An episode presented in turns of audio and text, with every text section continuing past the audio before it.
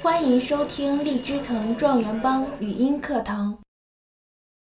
考点四：中国世界自然与文化遗产的价值及保护的重要性。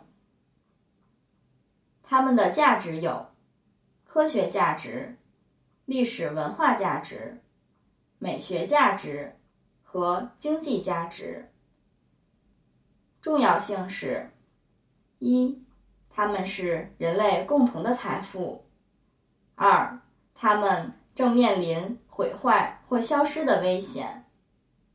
三，我们要对历史负责，对当代人负责，对未来负责。考点五：旅游景观的观赏方法。一，了解景观特点。二。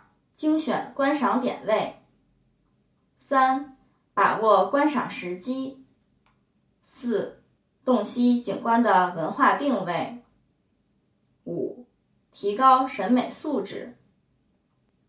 下面我们要具体来讲一下二和三。二，精选观赏点位，包括 A 距离，B 视线角度。C 位置，D 山水结合。A 距离包括一远眺，如群山、峰峦；二适当距离，如瀑布；三近观，如置身其中观洞穴、一线天、峡谷等。B 视线角度包括一仰视，如瀑布、星空；二平视，如水边观赏，不要忽视低位；三特殊角度，如酷似的造型；四俯瞰，如群峰、水景中的矿景。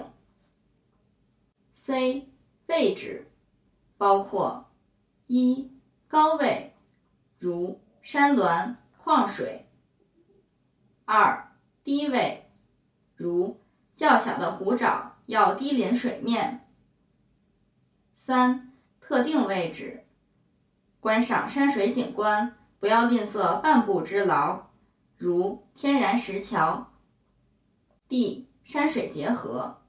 如乘船游览，比如观赏三峡、桂林、漓江等。三、把握观赏时机。就观赏对象而言，各自然胜景都有其最佳观赏时间。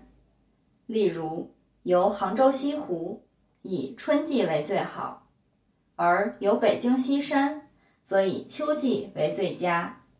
观赏北方山水时，以夏季最佳；观赏黄山云海时，以冬季最佳。观赏变幻不定的景观，要把握住恰当的时机。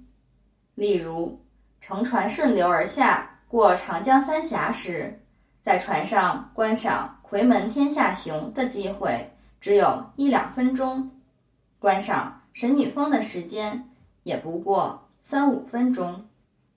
另外，在自然界中有许多观赏对象，只有在特定的季节和时间才会出现，或者才最为典型；有的甚至数年、数十年才出现一次，这就必须把握好观赏时机，届时前往。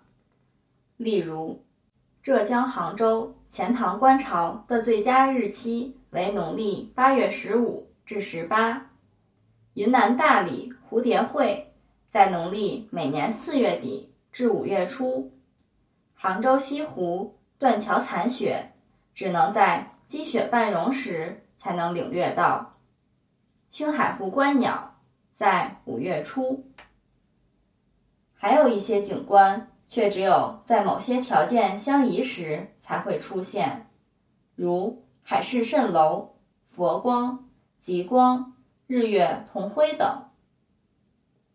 观赏云海、日出、夕照、飞瀑、彩虹以及生物景观时，也必须把握观赏时机。